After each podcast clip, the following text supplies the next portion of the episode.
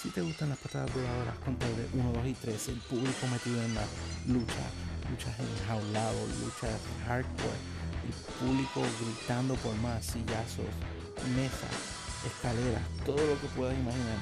Entretenimiento deportivo, sobre todo una historia dentro de ese ring, ha llegado al lugar correcto, la casa de los rudos, aquí con tu amigo JD.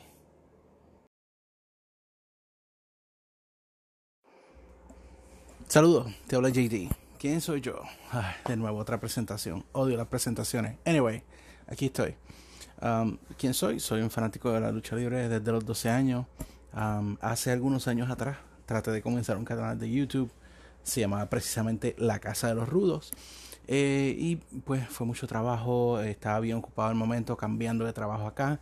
Um, y realmente pues lamentablemente no llegué a los números que yo quería llegar cuanto al apoyo. Eh, pero siempre ha estado dentro de mí esa, esa espinita de que quiero hablar de la lucha, de las cosas que veo día a día. Soy esa persona que cuando estamos viendo Monday Night Raw le digo a mi esposa lo que va a pasar y pasa. Eh, aunque últimamente pues las cosas que he pronosticado y que han pasado no han sido las mejores y de eso vamos a hablar un poco. pero eh, pues me crecí viendo la lucha libre en Puerto Rico, soy de Puerto Rico y comencé viendo la lucha de Carlos Colón Padre eh, donde allí pues eh, vi a varias superestrellas levantarse. Llegamos a ver a varios luchadores que luego vimos en WWE, pero los vimos primero en Puerto Rico, combatiendo en estos parques de pelota y en canchas municipales. y luego, pues, un buen día estaba en casa de mi abuela y recuerdo que ella pues tenía el canal 4 puesto y se acabó la lucha de aquí. Y de repente vi a Hulk Hogan, Ultimate Warrior, y todos esos grandes luchadores de la época clásica de WWE o en ese caso WWF. Um, y en cierta manera, pues ese pequeño amor que había empezado a tener por la lucha, pues se desarrolló mucho más rápido eh, por los personajes, las historias, lo que estaba viendo en, en, el televisor. Era algo, ¿verdad? Para mí algo nuevo y eh, pues no lo pude sobrepasar. Tengo algunos añitos más y ya llevo bastante tiempo viendo lucha. conozco un poco de, la lucha, he escrito para algunas páginas también en Puerto Rico. Un shout out a prwrestling.com, que algún tiempo estuve haciendo el reporte de Raw de ellos.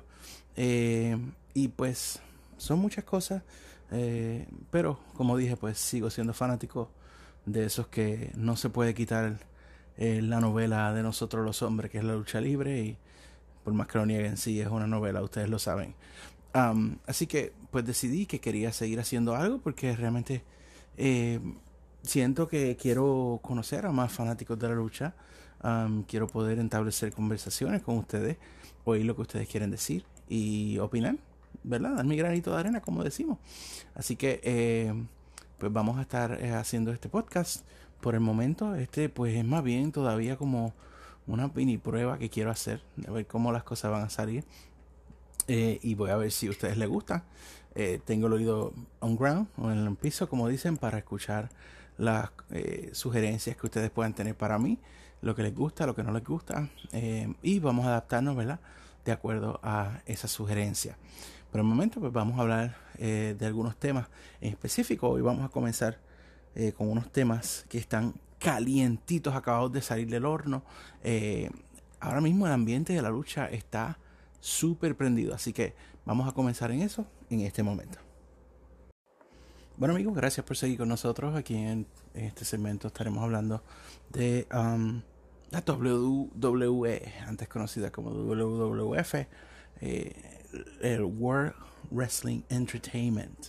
Eh, y el World Wrestling Entertainment, para aquellos que vienen siguiéndolo igual que yo por algún tiempo, es algo bien complicado porque ellos saben qué tienen que hacer.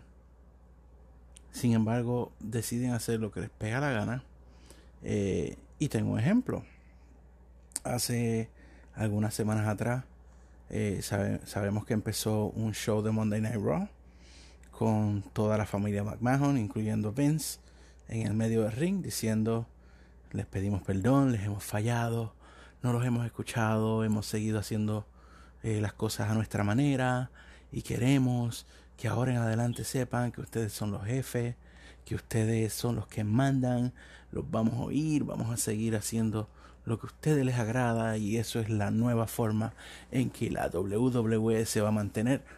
Pareciera como si hubiese sido una nueva era comenzando. ¿Se acuerdan la era de la actitud? Como siempre es muy comentada. La era de ruthless aggression eh, y todas esas eras, la clásica, todo esto, la nueva generación. Pues mucha gente pensó que este capítulo de Roy va a ser el comienzo de una nueva etapa de la WWE. Pero, ¿qué pasó?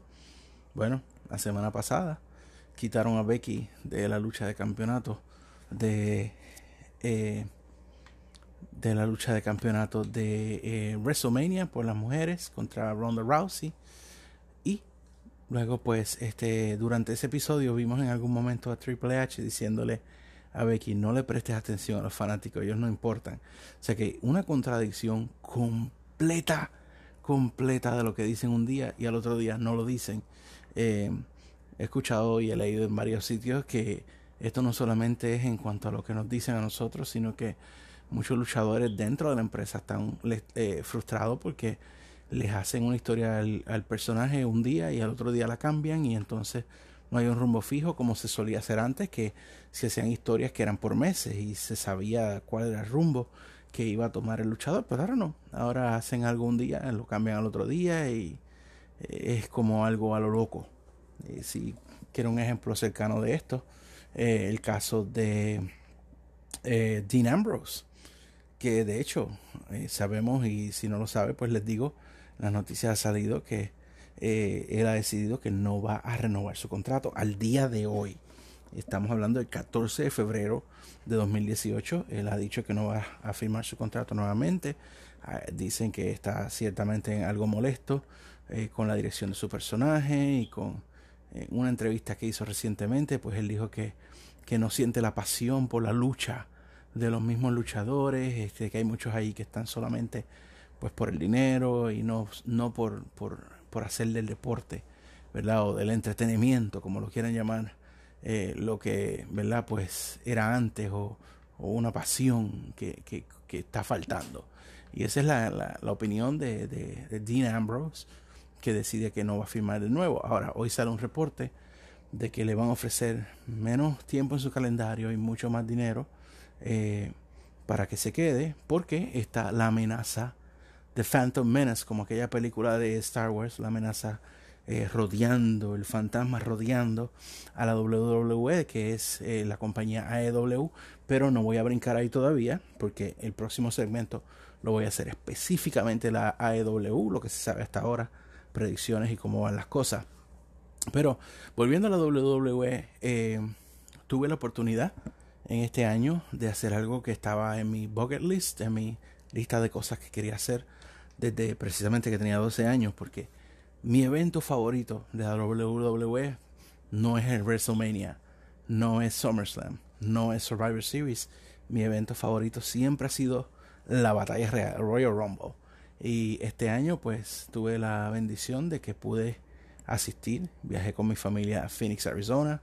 Y ahí estuve eh, presente en el evento que realmente pues lo consideré muy bueno.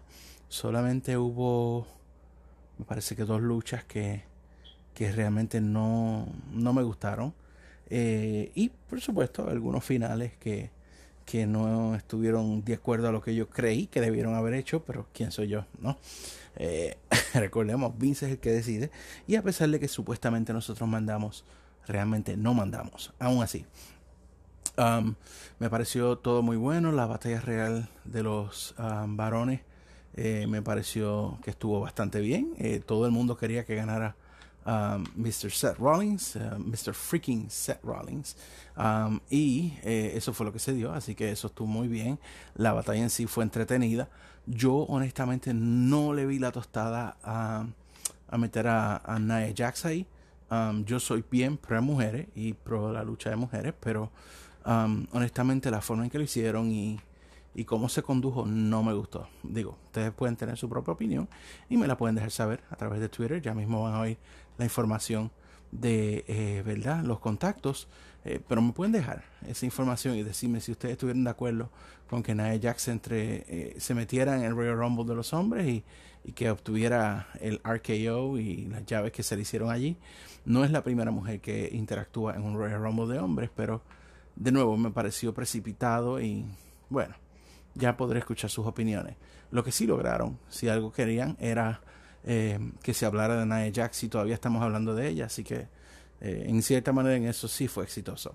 Ah, la otra fue que eh, hubo dos luchadores en ese evento que de hecho tuvo 42.153, perdón, 48.153 personas en, en, asistencia. Era impresionante ver aquel mar de gente. Y hubo dos luchadores que yo he visto lucha libre en Puerto Rico, acá en Estados Unidos, y ido a Monday Night Raw y de SmackDown, a carteras en vivo. Um, y nunca había visto yo una ovación tan grande. Digo, no tuve la oportunidad de estar en la era de la actitud um, en un evento en vivo en WWE, quizás comparable a algunos de ellos, como los grandes como The Rock, eh, Stone Cold. Um, pero si es comparable a ellos es algo bueno, porque eso es lo que WWE ha estado tratando de lograr desde hace tanto tiempo y por fin aparentemente se les va a dar. Eh, pero aún así, eh, estos dos luchadores obtuvieron una gran eh, ovación del público. Uno, el público obtuvo lo que quería y el otro, el público no obtuvo nada. Se quedaron con las manos vacías.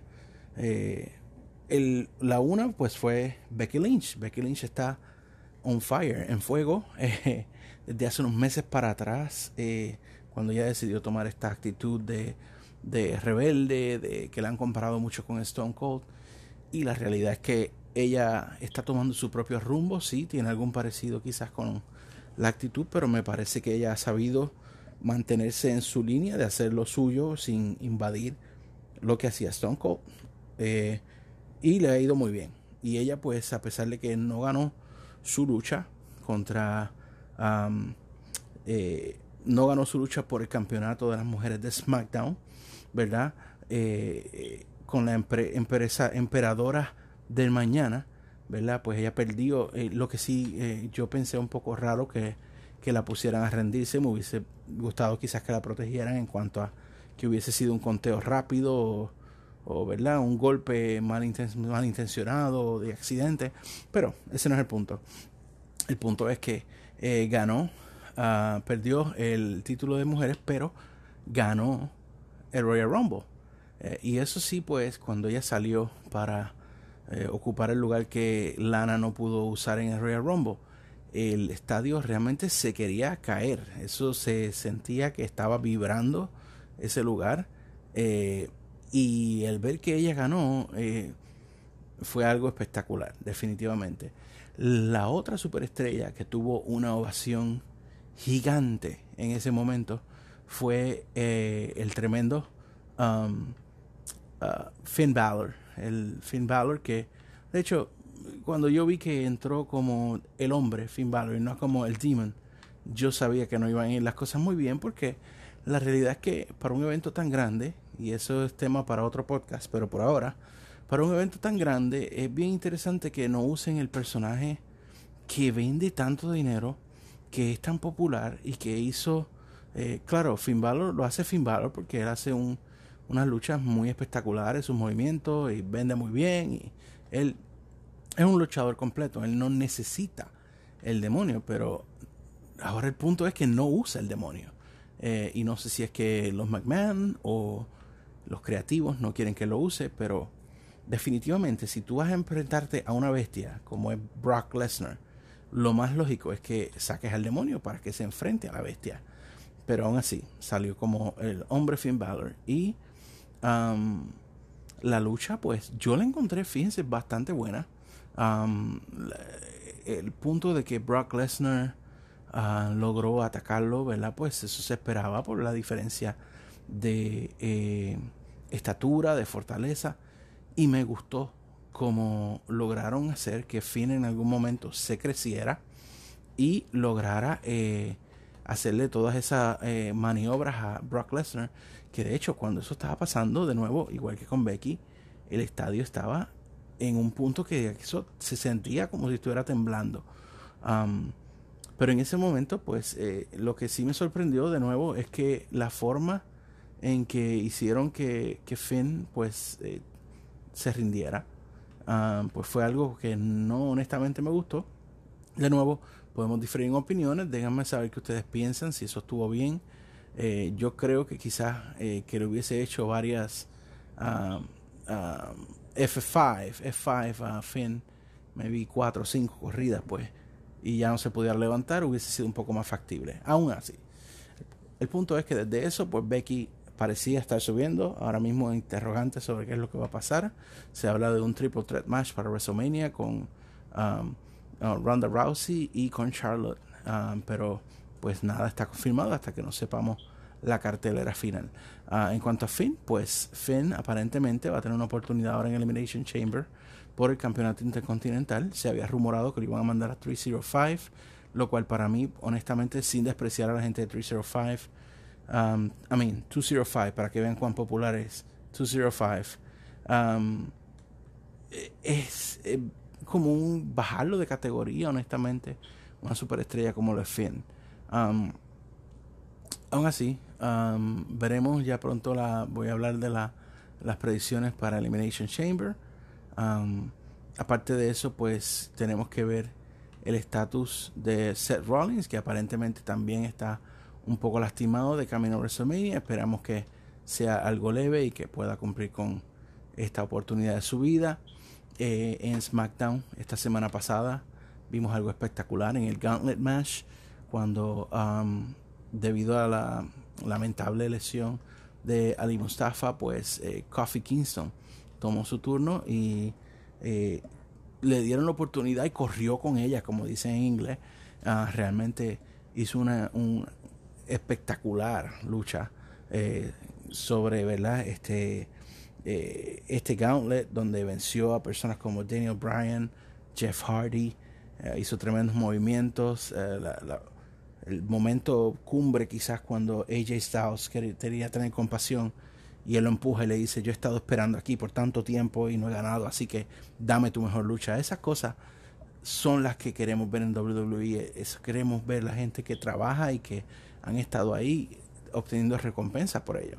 No queremos ver más Dolph Ziggler que se han fajado por la empresa y realmente no sabemos ahora mismo para dónde va. Um, aún así, estoy hablando mucho.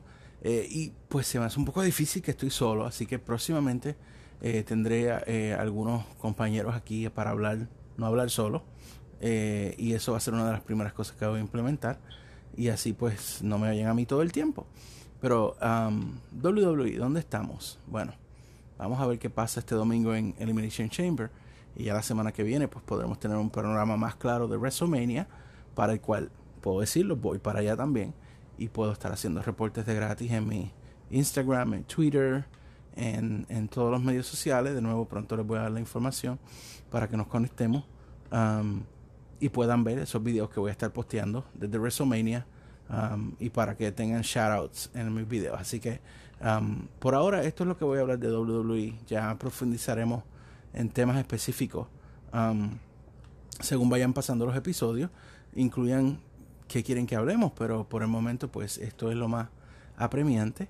Eh, el estatus de la WWE, ¿dónde estamos? Estamos en un punto suspensivo hasta que pase el Elimination Chamber. Así que volvemos enseguida con AEW.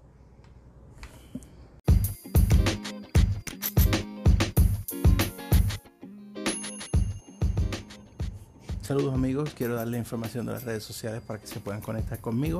Me pueden conseguir tanto en Twitter como en Facebook bajo el handle JDROD25, JDROD25, JDROD25. Me pueden seguir tanto en Twitter como en Facebook. Dejarme sus comentarios, sugerencias para el podcast. Estaré bien pendiente a su feedback y sobre todo corran la voz para que podamos hacer de este podcast un éxito entre todos, porque esto no es mío, esto es de todos los fanáticos de la lucha que hablamos en español.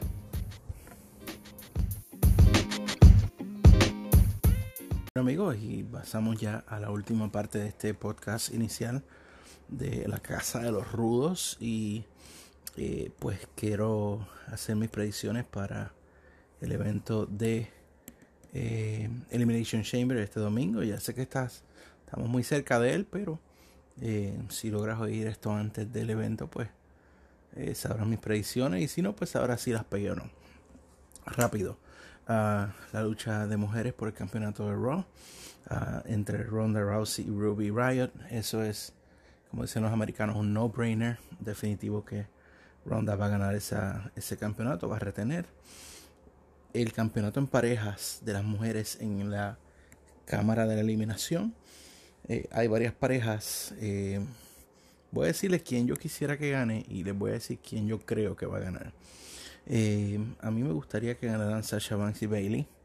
Definitivo son las babyface, pero no más por eso, sino porque llevan tanto tiempo trabajando en la compañía y levantando realmente esta división de mujeres.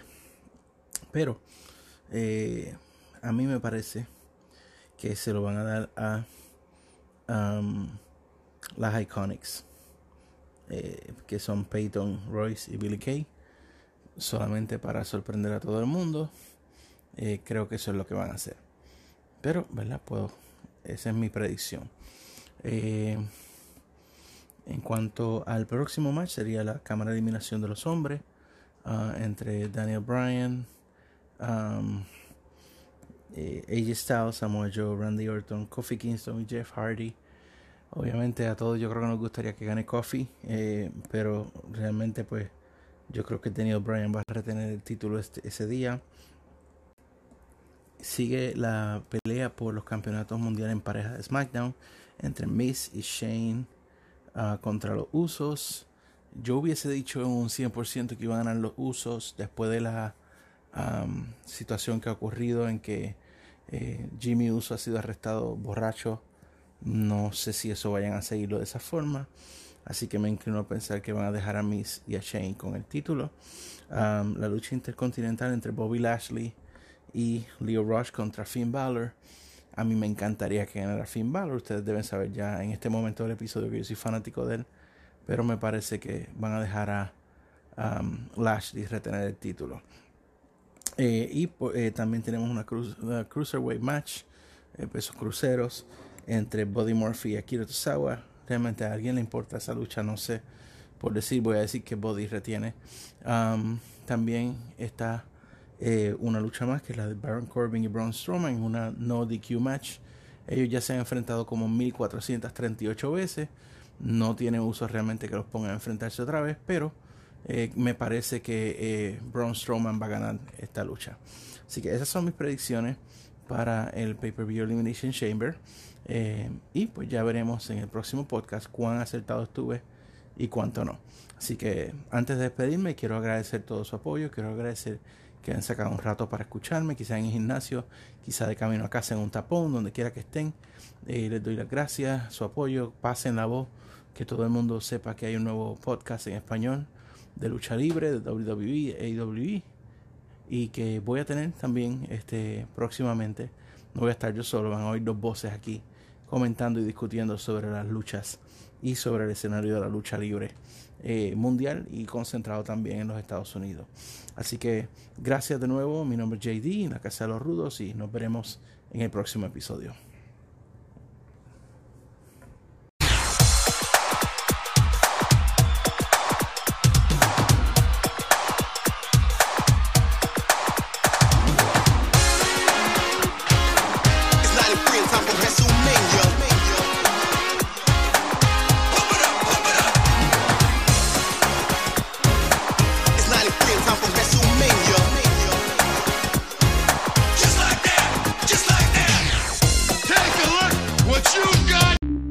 Podcast you just heard was made using Anchor. Ever thought about making your own podcast? Anchor makes it really easy for anyone to get started. It's a one stop shop for recording, hosting, and distributing podcasts. Best of all, it's 100% free. Sign up now at anchor.fm slash new. That's anchor.fm slash new to get started.